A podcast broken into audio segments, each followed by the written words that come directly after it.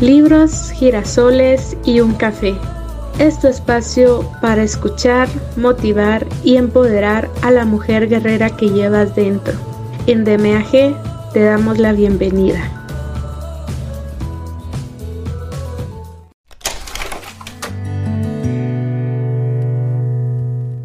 Hola mis hermosas guerreras, de nuevo les saluda Maggie Pineda y estoy muy emocionada de compartir con ustedes un nuevo episodio de este libro de Jaime Jaramillo, Te amo, pero soy feliz sin ti. Así que continuamos con el siguiente capítulo.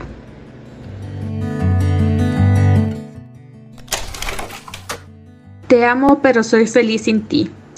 Jaime Jaramillo. El despertar. Una solución espiritual simple. Algunas personas viven como si nunca fueran a morir y mueren como que si nunca hubieran vivido. Algunas personas nacen, crecen, sobreviven y mueren sin darse cuenta de que estaban dormidas.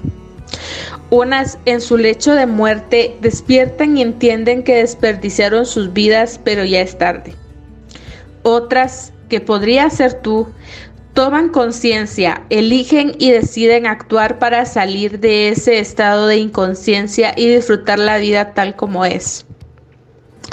Al terminar una conferencia se me acercó una señora y me dijo, te pido un favor grandísimo, quiero que hables con mi padre que está en su lecho de muerte en el hospital, tiene una enfermedad terminal y ha sufrido por mucho tiempo.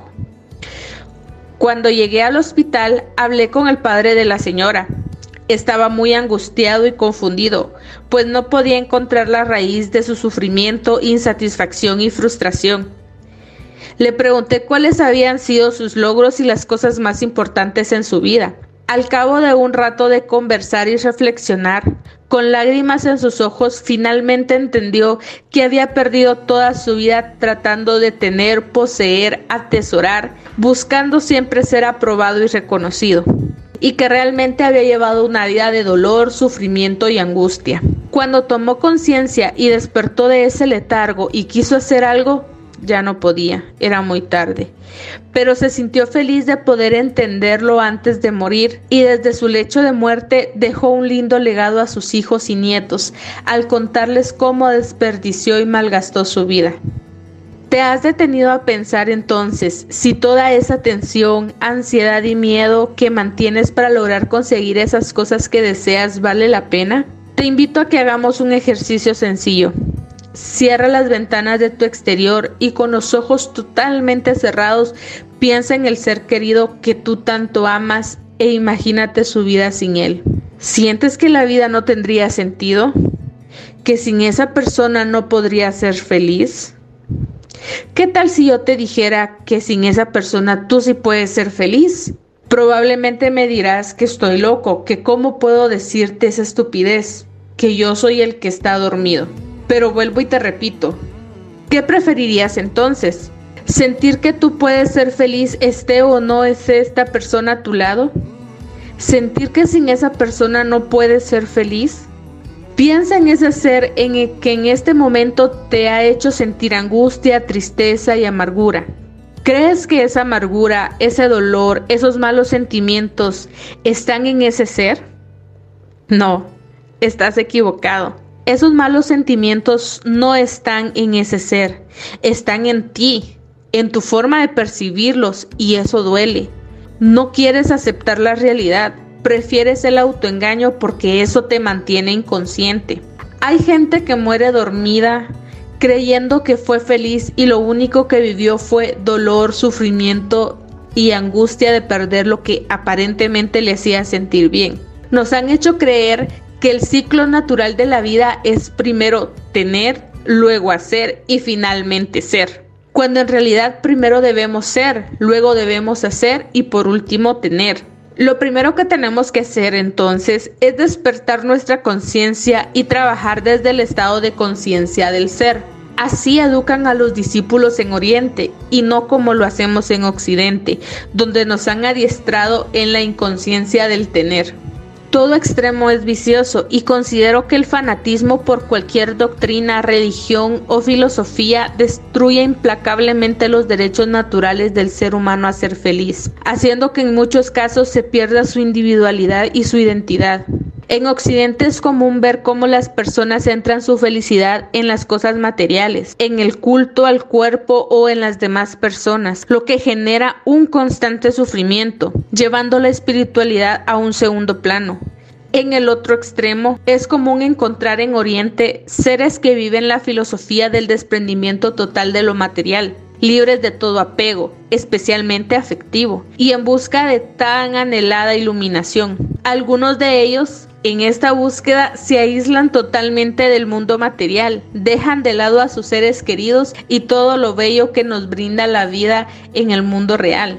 Considero que viviendo nuestra vida con balance podremos vivir plenamente.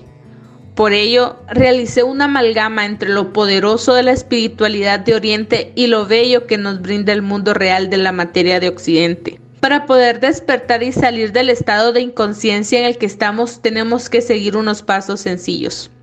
Los frutos de este proceso se podrán cosechar, de acuerdo a cómo sea tu compromiso y a la fe, pasión y amor que le inyectes. El proceso está diseñado para que experimentes, proceses y desarrolles la evolución de tu conciencia. Partiremos del estado mental estático y paralizante, donde identificarás el porqué de lo que te está sucediendo en este momento. Es decir, te darás cuenta de que estás dormido y que quizás no quieres despertar. A continuación, entraremos en un estado de entendimiento donde evaluarás cómo estás viviendo tu vida, donde debes estar con una mente abierta, dispuesta a cuestionar todos los condicionamientos y sistemas de creencias para desaprender todo lo que has creído que es la verdad. Finalmente, llegarás a un proceso de desprendimiento y liberación con el que podrás aprender algo nuevo y te llevará a un estado de conciencia superior, soportando la visualización creativa, la meditación y el servicio a los demás. En esta última parte encontrarás las herramientas necesarias para poder comprender, fluir, aceptar, apreciar y llegar a la tan anhelada paz interior. Durante este proceso, Ve analizando cada cosa y procesa la información, mas no te aceleres ni esperes obtener resultados inmediatos. Deja que las cosas fluyan, todo toma su tiempo. Lo importante es que le imprimas una acción eficiente, diaria y continua. No desfallezcas cuando por un momento creas que no estás obteniendo los resultados que quieres. En cierta ocasión, un niño observaba con mucha atención el capullo de una larva. Vio que adentro había un pequeño gusanito tratando de salir. Con todo el amor que un niño puede tener en su corazón, abrió el capullo con sus dedos y permitió que el gusanito saliera. Lo que el niño nunca pudo comprender fue que al acelerar el proceso natural del gusanito de seda y ayudarlo a salir de allí, sus alas no tuvieron tiempo para formarse y nunca pudo llegar a ser mariposa. Si a la larva no se le interrumpe el proceso natural de crecimiento, logra convertirse en oruga y finalmente puede volar y llegar a ser una colorida y hermosa mariposa. Lo mismo ocurre con nosotros los seres humanos. Podemos vivir en estado pasivo de inconsciencia toda nuestra vida o despertar nuestra conciencia para eliminar el sufrimiento y posteriormente trascender a un estado más elevado de conciencia donde reine el amor puro y la paz interior. Todos poseemos la capacidad de elegir con libre albedrío qué queremos ser, dónde queremos estar y a dónde queremos llegar, pero eso implica un proceso. Debemos estar dispuestos a vivir cada fase de manera profunda para poder alcanzar la paz y la tranquilidad interior. ¿Cómo entonces aprender realmente a escuchar la voz del corazón? El camino real al despertar está basado únicamente en la espiritualidad.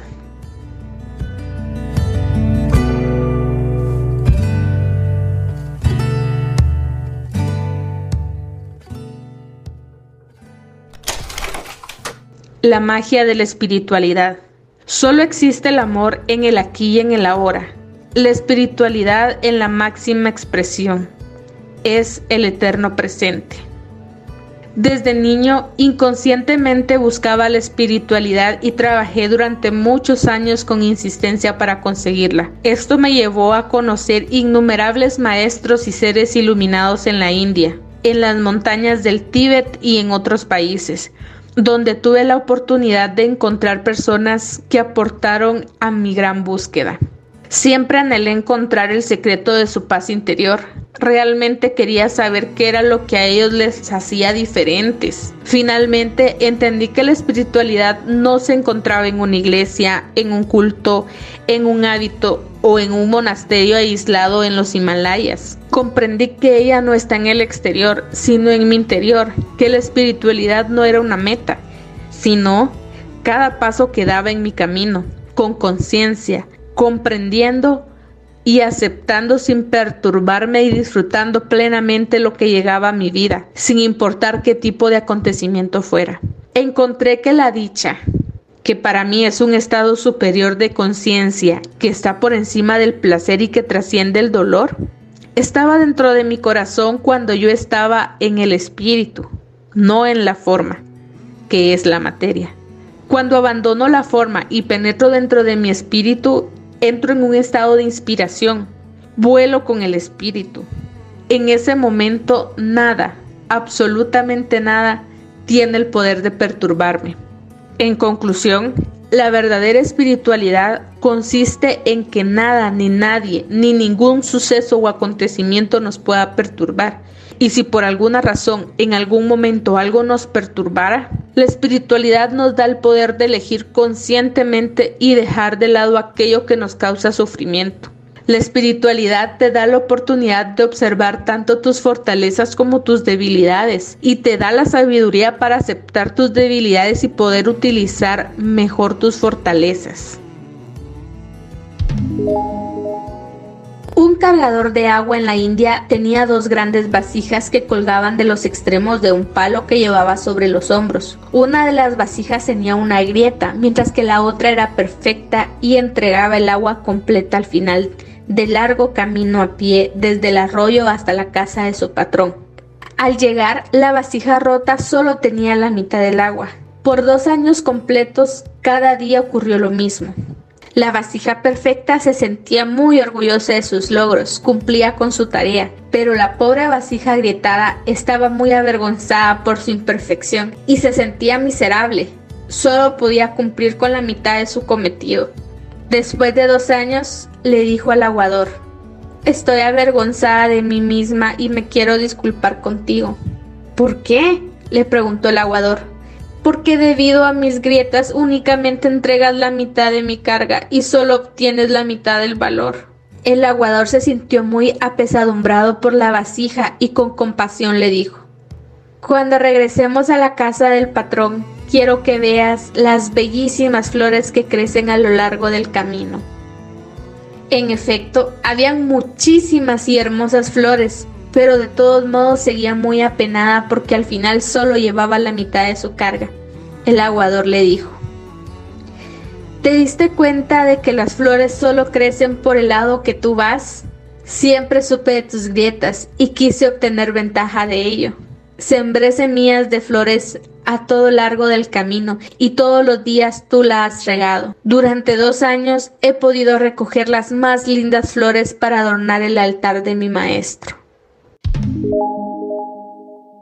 San Francisco de Asís en un lindo pasaje decía, Dios, concédeme la serenidad para aceptar las cosas que no puedo cambiar, dame el coraje para cambiar las que sí puedo y sabiduría para entender la diferencia que hay entre ellas. Para entender realmente la espiritualidad y la relación que existe entre tu cuerpo, la mente y el espíritu, es importante entender primero el concepto simple de energía y materia que conforman tu ser integral. Existen diferentes campos de energía que rodean tu vida. Ellos se manifiestan en el cuerpo físico, en el campo mental y en el de la conciencia a través de tus emociones.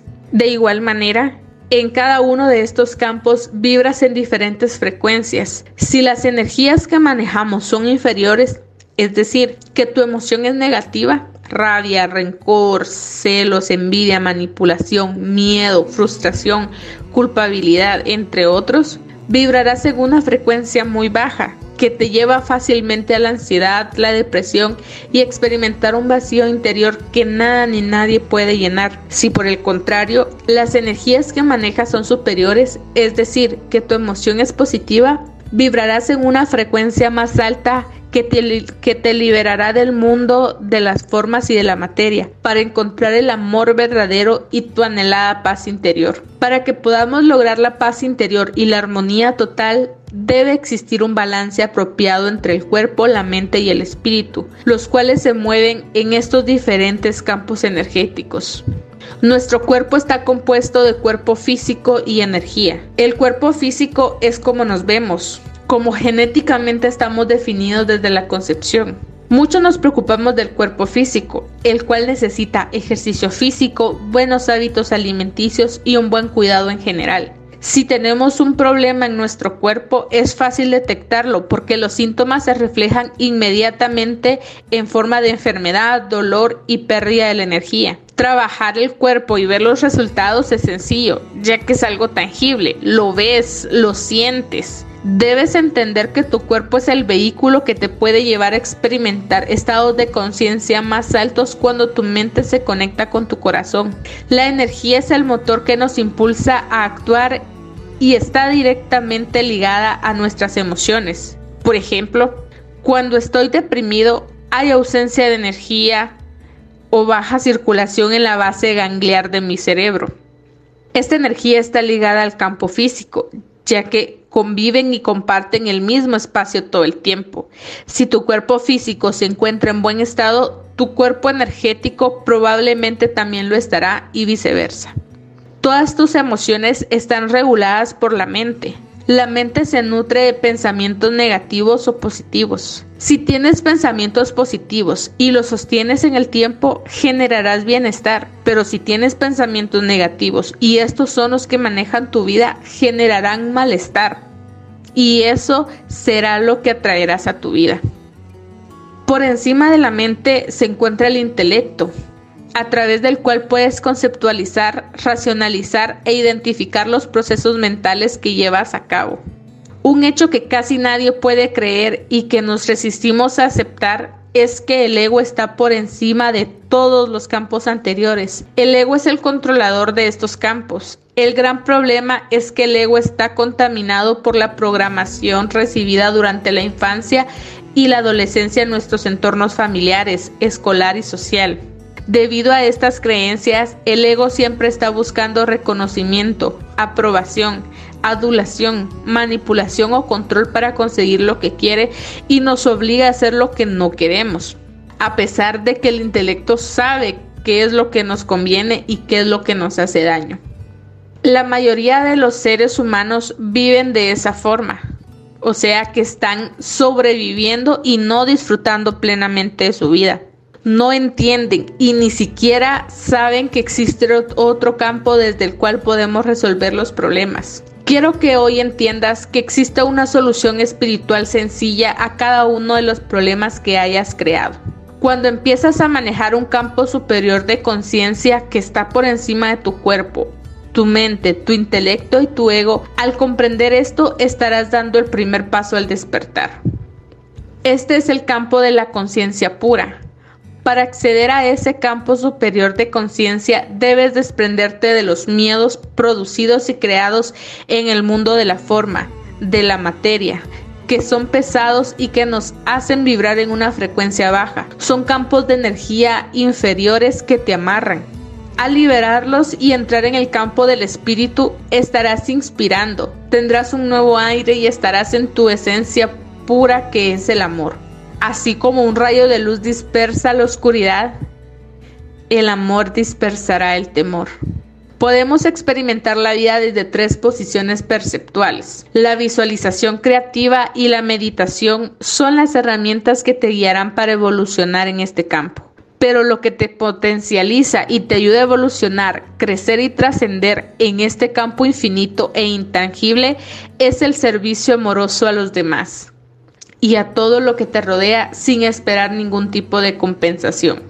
Si logras avanzar hasta ese punto, entrarás al máximo estado superior de conciencia universal, el amor verdadero. Para que puedas entender y procesar este hecho más fácilmente, quiero explicarte lo siguiente. Primera posición. Estoy totalmente involucrado. Estoy experimentando y sintiendo a través de todos mis sentidos el acontecimiento que está sucediendo en mi vida.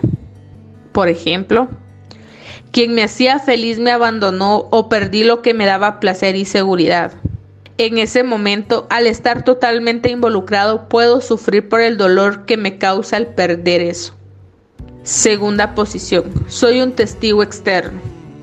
Cierro mis ojos y me disocio del momento que estaba viviendo y veo como que si yo fuera otro observador diferente a mí. Veo como esa persona, o sea, yo mismo, está sufriendo por lo que perdió.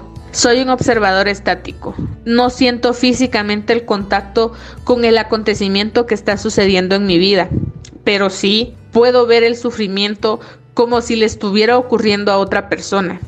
En esta posición puedo elegir asociarme con esa emoción negativa y potencializarla o por el contrario, conscientemente liberarla para que eso no me afecte.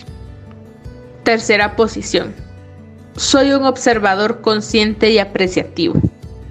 Es una posición más elevada donde observo con otros ojos, con los ojos de Dios, el acontecimiento que tengo frente a mí.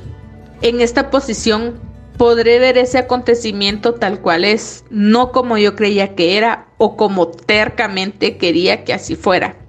En este momento podré elegir o tomar las decisiones adecuadas para liberarme del sufrimiento que estoy padeciendo. Una vez tomada la decisión, dejo que las cosas fluyan y no permito que mi ego aparezca y oponga resistencia, porque todo aquello a lo cual me resisto más persistirá y me debilitará. Experimentarás el estado de conciencia universal cuando vivas realmente tu vida desde esta tercera posición, cuando veas la realidad tal cual es, la aceptes, la disfrutes y fluyas en constante apreciación de las cosas simples de la vida. Es decir, en este estado no hay sufrimiento, no hay perturbación ni dolor, solo existe el amor en el aquí y en el ahora, la espiritualidad en la máxima expresión es el eterno presente. Una vez un rey ofreció un gran premio al artista que pudiera captar en una pintura la paz perfecta. Muchos artistas lo intentaron. El rey observó y admiró todas las pinturas, pero solamente hubo dos que realmente le gustaron y tuvo que escoger entre ellas. La primera era un lago muy tranquilo. Este lago era el espejo perfecto donde se reflejaban unas plácidas montañas que lo rodeaban. Sobre ellas se encontraba un cielo muy azul, con tenues nubes blancas. Todos los que miraron esta pintura pensaron que reflejaba la paz perfecta. La segunda pintura también tenía montañas, pero eran escabrosas. Sobre ellas había un cielo furioso del cual caía un impetuoso aguacero con rayos y truenos. Un espumoso torrente de agua parecía retumbar montaña abajo. Aquí nada parecía pacífico. Cuando el rey observó detenidamente, descubrió tras la torrencial cascada un delicado arbusto que crecía en una grieta de la roca. El arbolito tenía en una de sus ramas un nido. Ahí, en medio del rugir de la violenta caída del agua, reposaba plácidamente un pajarito en su nido. La paz perfecta. El rey escogió la segunda pintura y dijo, Paz no significa estar en un lugar sin ruido, sin problemas, sin trabajo duro o sin dolor. Paz significa que a pesar de estar en medio de las vicisitudes, seamos capaces de mantener la calma dentro de nuestro corazón.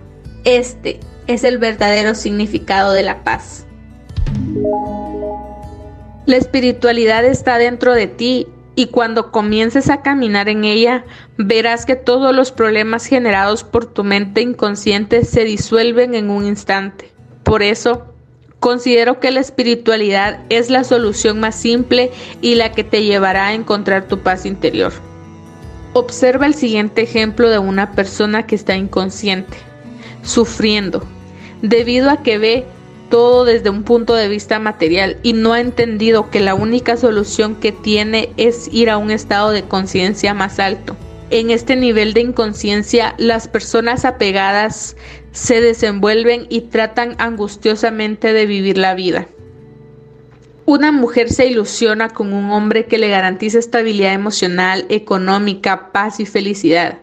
Después de la conquista se casan. Al poco tiempo ella se da cuenta de que todo fue una ilusión, que vive una pesadilla, ya que el hombre la desprecia, la insulta y la hace sentir como un insecto. Entonces le dice que él necesita tiempo para estar solo, porque está pasando por un momento muy trascendental en su vida, y le pide que se den un tiempo. ¿Qué sucede en ese momento?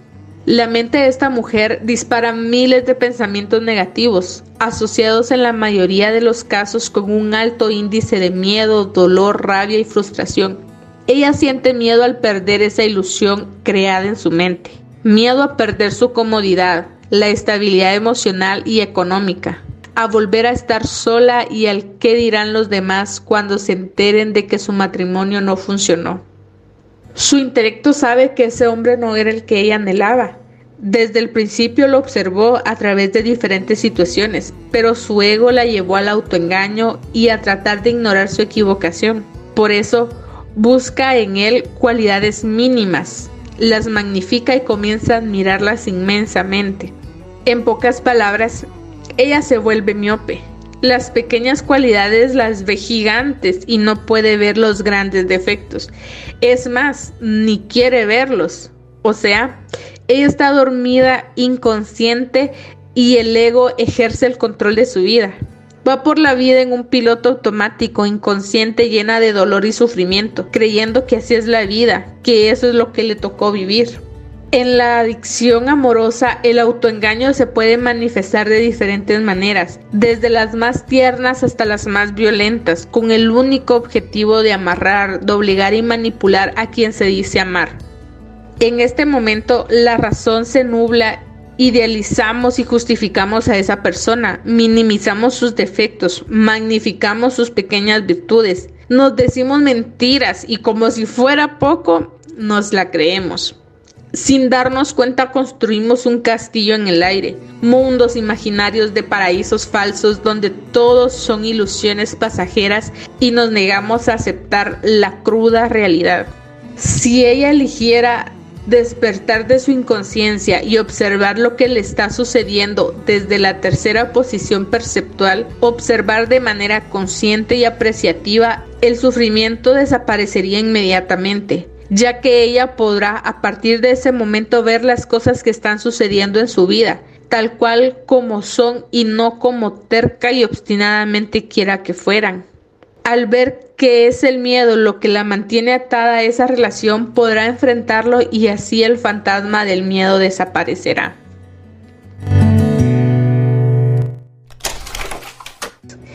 Qué increíble este libro y todas las enseñanzas que podemos aprender de él y todas, lo aseguro, nos podemos sentir identificadas con alguna de ellas.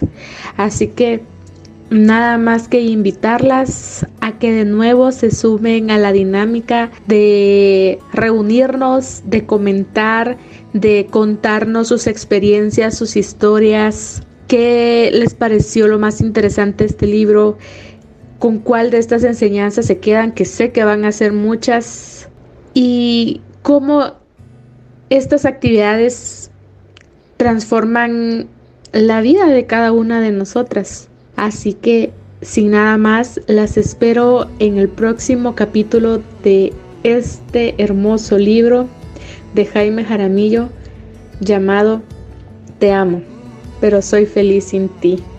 Un abrazo y hasta la próxima. Nos vemos.